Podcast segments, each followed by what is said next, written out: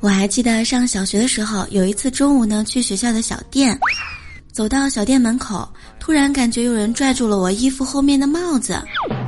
我当时啊，脾气一下就上来了，一边向前冲一边说道。哎，你放开我，你有病啊，你别闹了，别妨碍我买零食。周围的人用异样的眼光看着我，然后我一回头，发现帽子被门把手给勾住了。